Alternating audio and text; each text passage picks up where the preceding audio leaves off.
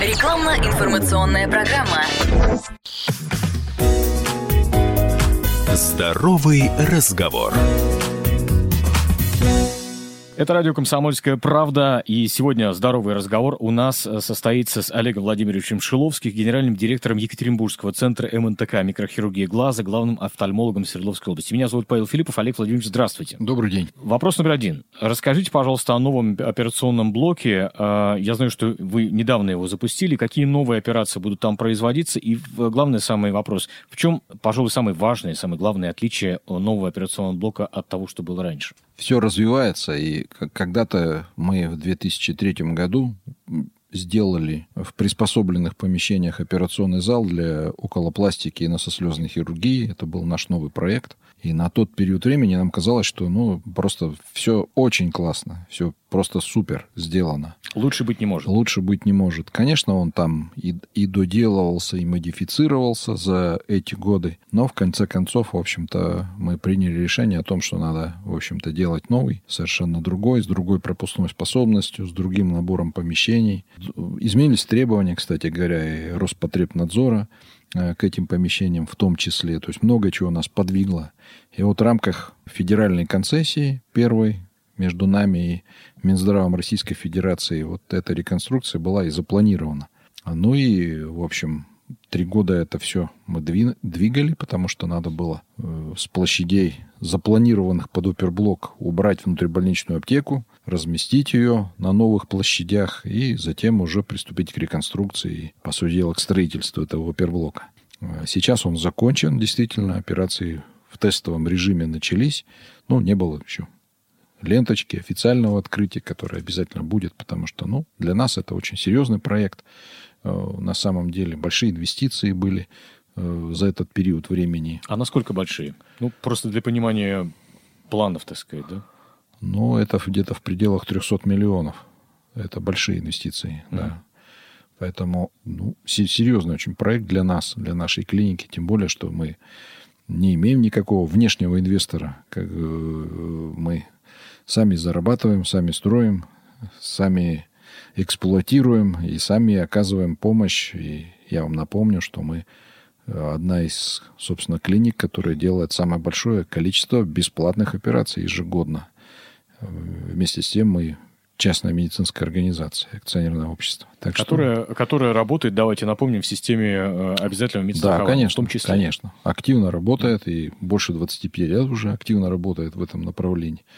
Так что я думаю, что мы как раз системообразующее предприятие э, в регионе, которое оказывает, вот, собственно, эту помощь, глазную хирургию. Возвращаясь к новому оперблоку, все-таки что, какие возможности сейчас появляются с его открытием? Ну, возможности увеличить, э, собственно, эту хирургию примерно в два раза. То есть это не сразу со временем, просто эта площадка это позволяет. То есть и набор оборудования новый, и набор помещений, и воздух, и стерилизация, и все-все-все сведено, собственно, к одному. С тем, чтобы увеличить и ассортимент, и э, объем этих операций. Ну, плюс, насколько я понимаю, новый операционный блок равно новое оснащение. Всегда так. Все-таки переносить что-то старое в новое ты не будешь. Во-вторых, ну, даже если будешь, то это небольшая доля, потому что изменились площади. То есть там уже два рабочих места, два стола против одного там, допустим. То есть это как минимум надо два комплекта. Ты покупаешь второй комплект, например, за это время там вышли новые модификации приборов. На одном столе будет старое, на втором новые. То есть Понятно, что нет. То есть надо все уже покупать, так сказать, обновленное, новое, с тем, чтобы вот они, эти два рабочих места, они были абсолютно тождественны. Ну, плюс вопрос кадров ведь, наверное, тоже возникает. Ну, разумеется. То есть это нельзя махнуть палочкой волшебной и получить супер классных специалистов тут же немедленно. Поэтому мы к этому готовились. Дополнительно пришел новый штат туда. И сестринский персонал, и врачебный. Их надо было подготовить и, в принципе, вы знаете, что врач учится всю жизнь. Собственно, это обучение продолжается и до сегодняшнего дня. Хорошо. А расскажите, пожалуйста, об операциях на слезных органах. А, ну, во-первых, насколько я понимаю, было время, когда они вообще не производились, да? Да, конечно. То есть до 2002 года они не производились на нашей базе совсем. Вот. Затем мы решили, что ну, это, наверное, неправильно, потому что такие пациенты есть. Те центры, например, по России, где это делалось, это делалось, собственно, ну, на другом технологическом уровне, так скажем. И нужно было, в общем, стартовать совершенно в другие технологии. Самые современные, которые, в общем, доступны, и которые мы в том числе и сами разрабатывали очень многое для этого. Ну вот, мы стали изучать этот вопрос. Я помню, пока он родился на бумаге в 2001 году, мы взяли, сели, написали его, в общем, назвали таким «слезный путь», в кавычках. Значит, и это был очень... В прямом и переносном смысле да, слова. Да, да, да. И это был старт, собственно, этого проекта. И мы стали искать оборудование, стали искать, в общем-то, специалистов везде, во всем мире, кто занимается, где бы это можно было посмотреть, увидеть, наладить и так далее. Ну, и мы начали, в принципе, поиски. Но в 2003 году мы сделали уже и операционную, и уже было первое оснащение, и первые операции прошли. И, ну, в общем, такой длинный путь достаточно. Он а не останавливается. Насколько востребована эта история, вот как раз-таки э, с, в том, что касается слезных каналов, насколько часто э, необходимы эти операции? Ну, вот э, только по э, слезоотведению, я думаю, что мы идем к цифре порядка 2000 операций в год. То есть это ну, достаточно востребовано, конечно. То есть это не так распространено, как катаракта, например, к счастью, но это реальная проблема, с которой пациенты сталкиваются. Это ну, самые разные причины, включая посттравматические состояния лица там, и так далее и тому подобное. То, То есть, тут не единичные э, случаи? Нет, конечно. Ну, вот я вам сказал о цифре 2000. Ну, вот, и это не надо забывать, что мы региональный центр, мы не работаем только на город Екатеринбург и нашу область. А, по поводу региональности вашей, вы же принимаете пациентов из других городов, э, ну, стран, наверное, тоже, ну, сейчас, конечно, у нас осложнено очень перемещение. Да, перемещение, менее, да. Как пандемия повлияла на особенности приема из других э, городов, из других регионов? И, насколько я понимаю, вы же принимаете э, из тех мест, которые закрыты под ковид. Ну да, правильно. То есть э, дело в том, что если мы говорим, как повлияло, то в 2020 году существенно повлияло. Сейчас потихонечку, так сказать, пути эти все восстанавливаются, но большей частью все-таки в пределах нашей страны, конечно. То есть мы потеряли пока поток нормальный из Казахстана, из стран Средней Азии. Он был такой нормальный, увеличивался, особенно за счет пациентов с Казахстана особенно вот эти приграничные все территории, включая Петропавловск-Казахский, Костанай, вот это вот это все, люди достаточно, ну, Караганда, кстати, вот люди достаточно активно оттуда ехали и помощь получали. Но в связи с ковидом вот это как-то немножечко ситуация осложнилась пока, но запросы оттуда есть, в общем, и как только ситуация будет меняться, мы быстро будем перестраиваться в этом направлении. Абсолютно точно. Вот. То, что касается России, то здесь пока вся география, в общем, сохранена. То есть формируется такой поток уже из столицы.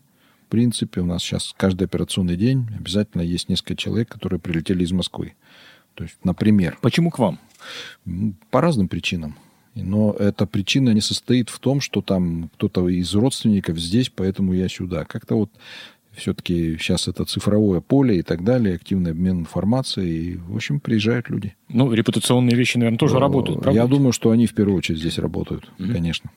Хорошо. А, про катаракту хочу с вами поговорить, потому что это такая массовая болячка, наверное, да, э, до которой, как говорят, раньше не доживали, а сейчас, поскольку продолжительность жизни у нас ну, существенно выросла, Эм, доживают, и хочется жить дальше, видеть хорошо, Абсолютно, различать да. цвета и так далее. А, не первый век уже производятся операции по катаракте, по замене хрусталика. В современном виде операция выполняется тоже достаточно давно уже. По состоянию на 2021 год. Самые передовые, продвинутые технологии лечения в чем заключаются? Вот как они выглядят? Ну, в чем их особенности? А, особенности э, э, заключаются в том, что сегодня мы уже перестали говорить только о катаракте вообще. Это просто патология хрусталика называется. Э, и сегодня мы имеем возможность вмешиваться на высоком зрении, когда, по сути дела, меняется качество жизни. То есть человека не удовлетворяет сегодняшнее зрение.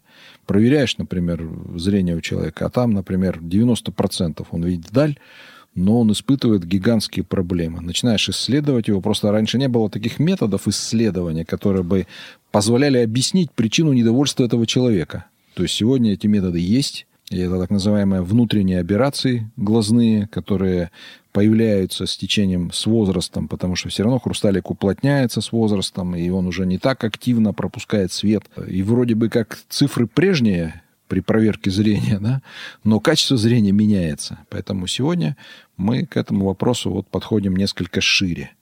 То есть сегодня, конечно, полно еще пациентов, которые приходят запущенные, с отсутствием предметного зрения и так далее. Но я сейчас не об этом. Вы другой вопрос задали. Я да, вам рассказываю. Да. Поэтому вот э, потребность именно в изменении качества жизни, она сегодня увеличилась, эта потребность, и это видно абсолютно. Потому что появились новые продукты, новые искусственные хрусталики. И вот сегодня сейчас э, одна из американских компаний регистрирует опять новый продукт, который нам обещает, что он выйдет вот буквально в октябре-ноябре. Это новая мультифокальная линза, mm. которую мы тоже ждем. По которая, сути, хрусталик. Э, да, но, но новый искусственный хрусталик, который, собственно, мы ждем. Это будет существенно лучше, чем, чем было раньше до этого. И, ну, так всегда происходит. Это... Я хотел бы только напомнить, что э, всю информацию вы можете найти на сайте iClinic.ru или получить по телефону 8 800 2000 ровно 300. С нами сегодня Олег Шиловский, генеральный директор Екатеринбургского центра МНТК микрохирургии глаза, главный офтальмолог Свердловской области. Меня зовут Павел Филиппов. Это радио «Комсомольская правда». Имеются противопоказания. Проконсультируйтесь у специалиста.